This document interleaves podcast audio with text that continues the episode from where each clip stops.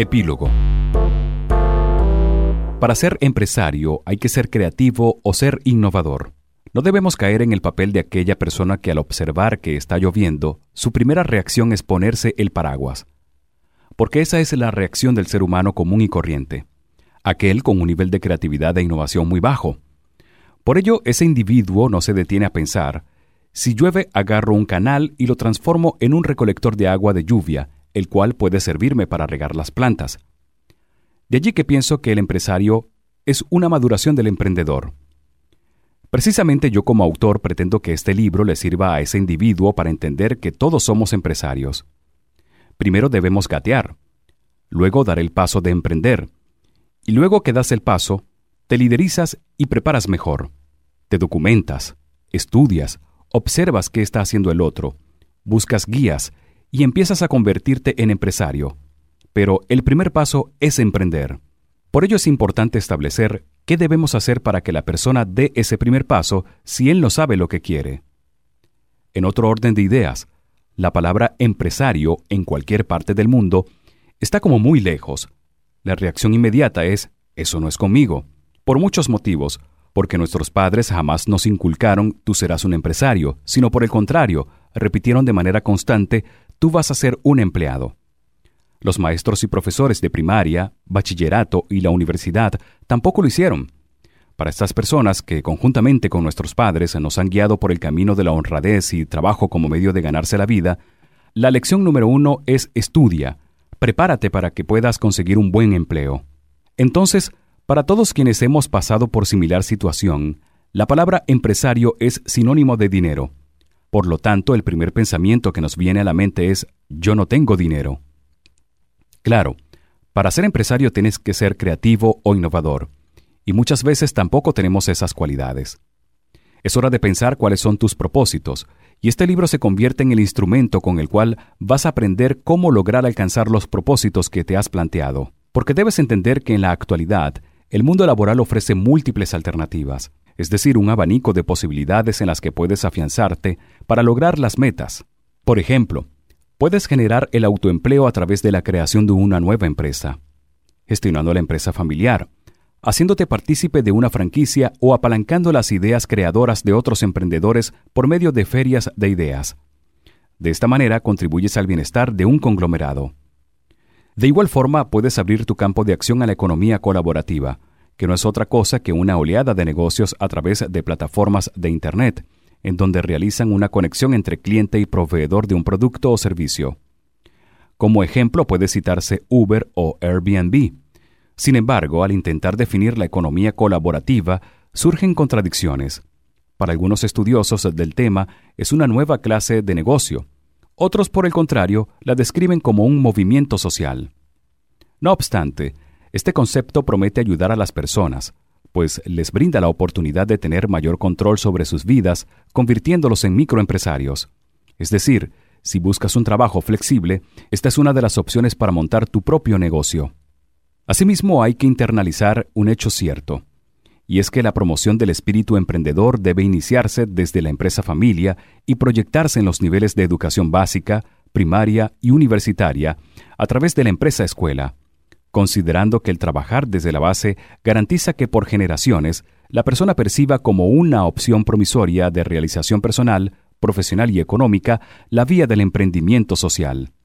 En el mismo orden de ideas, en este esfuerzo cumplirán una función vital la empresa iglesia y los medios masivos de comunicación, para que mediante una estrategia concertada se destaque la imagen del emprendedor como alguien digno de ser imitado.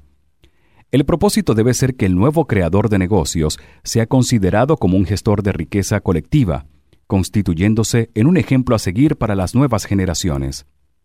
Muchos de nuestros jóvenes, sobre todo en los países latinoamericanos, en donde se vive una crisis económica, política y social constante, que afecta la estabilidad y equilibrio emocional de quienes habitan estas naciones, han optado por emprender nuevos caminos, poniendo en práctica esa capacidad creativa e innovadora que nos ha caracterizado. Por ello vemos cómo a nivel mundial participan en concursos en los cuales demuestran sus habilidades culinarias, artísticas, tecnológicas, o simplemente apuestan por implantar ideas innovadoras que pueden proporcionarles recursos para superar las dificultades. No obstante, Muchos de estos jóvenes emprendedores aún no se han detenido a pensar que paso a paso se están convirtiendo en unos microempresarios, que es el primer eslabón para pasar de un emprendedor a un gran empresario. Aquí yo como autor de este libro comparto lo expresado por la Organización de las Naciones Unidas para la Educación, la Ciencia y la Cultura, la UNESCO, cuando en 2008, de manera muy acertada, propuso la iniciativa de aprender habilidades para la vida, aprendizaje básicos que facilitarán llevar a cabo un proyecto de vida más saludable emocionalmente, propiciando con su manejo las relaciones con uno mismo, con las demás personas y con el entorno social más amplio, de una forma no agresiva, ni inhibida, sino asertiva, que permitiera el conocimiento de uno mismo, una conversación fluida y eficaz, tomar decisiones en consenso, entre otras acciones humanas. Porque, precisamente, el manejo de esas habilidades para la vida es la capacidad que las personas emprendedoras deben poseer para poder percibir, entender, descifrar y responder a los estímulos sociales en general y a sus propias particularidades en especial. Por otro lado, habría que preguntarse, ¿puede gerenciarse el emprendimiento? A tal efecto, es necesario señalar que debido al auge del emprendimiento, ha surgido una nueva concepción que propone desplegar estrategias en el nacimiento, crecimiento y desarrollo de este modelo de gerencia, que permitan el fomento de un espíritu emprendedor entre sus miembros, aprendiendo a manejar de manera adecuada el conocimiento y generar exitosamente la creatividad e innovación. En este sentido, la globalización de los mercados se encuentra impactando a todos los sectores económicos y políticos de los diferentes países que conforman el orbe, sobre todo muchas empresas de sectores como el tecnológico, servicios y mercancías se han visto sumidas en ese proceso, mostrando cierta resistencia a ajustarse a las nuevas propuestas empresariales, todo esto como resultado de la presencia de multinacionales que proveen en su gran mayoría a las medianas y pequeñas empresas donde la creatividad y la innovación quedan afectadas y el personal siente que su única tarea es vender y no producir nuevos productos que hagan competencia a estos gigantes del mundo. Hacemos referencia al caso de China, quien después de traer una cultura política y económica eminentemente comunista, hoy día está compitiendo con los poderosos del globo como norteamericanos y japoneses, entre otros, posicionándose en los mercados mundiales como uno de los más competitivos,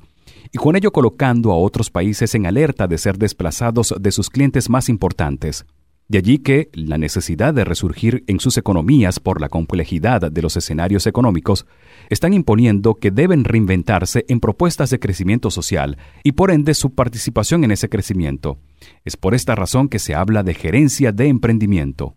Por supuesto, cuando hablamos de emprendimiento, nos estamos refiriendo a la iniciativa creativa o innovadora de una persona o grupo de personas, quienes toman la decisión de asumir riesgos buscando como propósito aprovechar oportunidades que brinda el mercado laboral, nacional o internacional, considerando todas las ventajas que el entorno les ofrece, con la prerrogativa cierta que la persona que decida iniciar un proceso de emprendurismo en época de crisis, como es el caso de muchos países latinoamericanos, como por ejemplo Venezuela, tiene la oportunidad de iniciar un negocio que a la larga puede ser muy provechoso,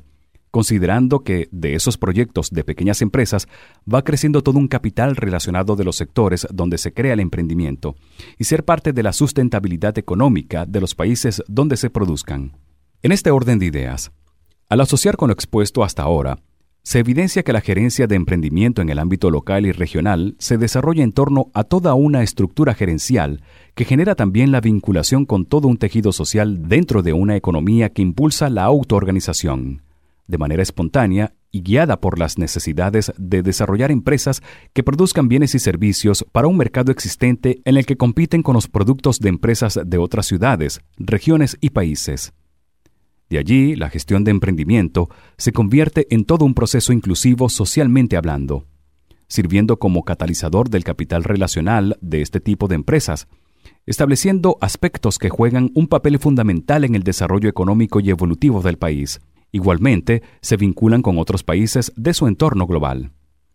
Bajo estas circunstancias, las empresas deben generar cambios que orienten sus estrategias gerenciales hacia proyectos tecnológicos y mejora de sus productos o servicios. Del mismo modo, se hace notar que a partir de aquí surge la creación de innovadores con el firme propósito de generar conocimiento que al final agregará valor a la empresa, a la localidad donde está ubicada o al país. Por otro lado, se encuentran los marcos regulatorios de los diferentes países,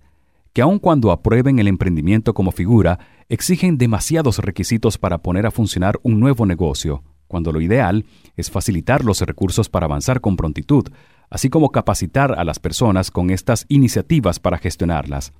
Asimismo, considerar que el mismo es una manera de apalancar la inclusión social y de esta manera comprender cuál es la razón de ser de estas empresas, alejando la opción que solo son para hacerlas rentables y generar nuevas formas de hacer riquezas.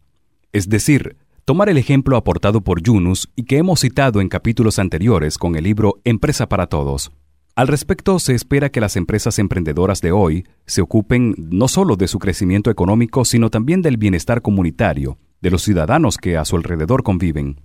En la ética empresarial que se origina de esta concepción, las utilidades constituyen una justa retribución del capital y contribuyen al desarrollo de la sociedad a través de la justa remuneración del trabajo, de equilibrar su división entre el tiempo de dedicación y la realización personal de los trabajadores, respetar el medio ambiente, aportar tangibles e intangibles a colectivos desfavorecidos y otras acciones innovadoras que pueden ayudar a minimizar la pobreza y elevar la calidad de vida. En este sentido, al hablar de gerencia de emprendimiento, los emprendedores parten desde la innovación, cultura esta que requiere de la sociedad para mantener sus procesos de renovación, reinvención y mejora capaz de incrementar los sistemas de promoción, educación y operación que faciliten el desarrollo de iniciativas.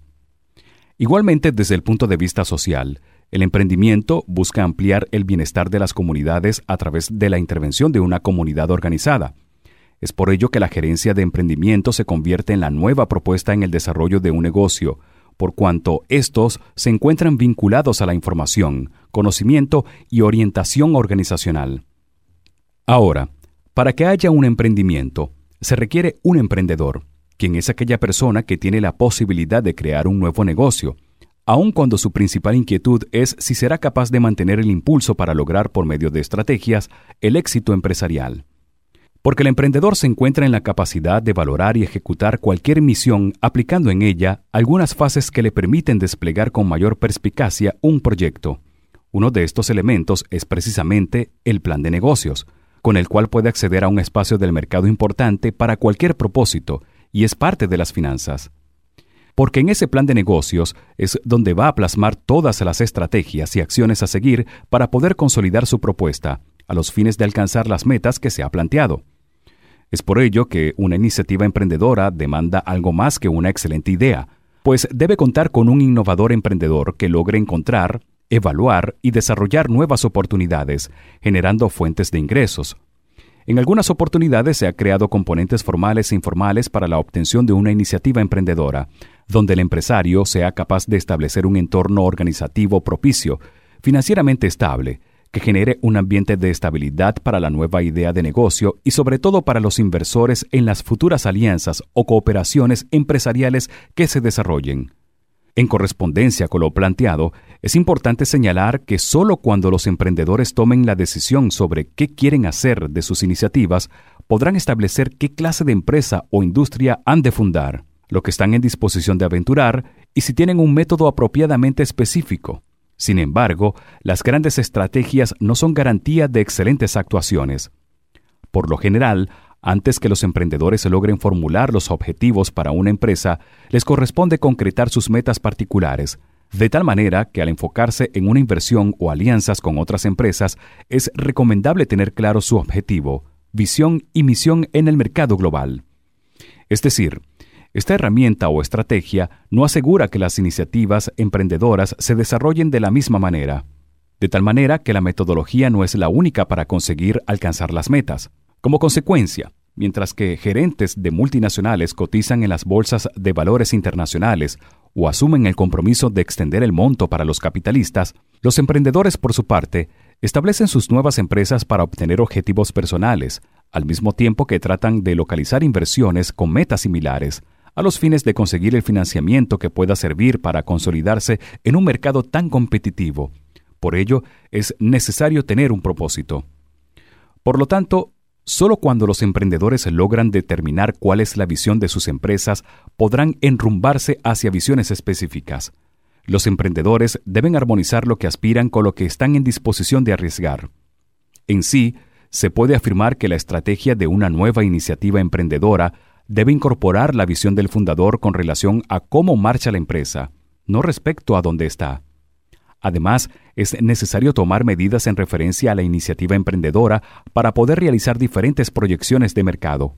Para ello, deben valorarse aspectos relacionados con la producción, finanzas y otros aspectos de igual importancia, pero es invariable que estas evaluaciones guarden poca concordancia con el contexto actual, puesto que para asegurar su sustentabilidad, las empresas están obligadas a participar en mercados de capitales, así como en los de bienes y valores. Es por ello que uno de los más grandes retos en el proceso de creación de una nueva iniciativa empresarial es la búsqueda de la inversión o financiamiento para comenzar a construir sus objetivos. Finalmente, podemos afirmar en función de lo planteado con anterioridad en esta parte del libro, que el emprendimiento es un proceso de negociación creativa que facilita la consecución de los objetivos y metas propuestas. Por ello, quien decide emprender debe, como dice Covey 2003, poner en práctica uno de los siete hábitos de la gente altamente efectiva, y nos referimos al de afinar la sierra, el cual refiere la necesidad de usar la capacidad que tenemos para renovarnos física, mental y espiritualmente,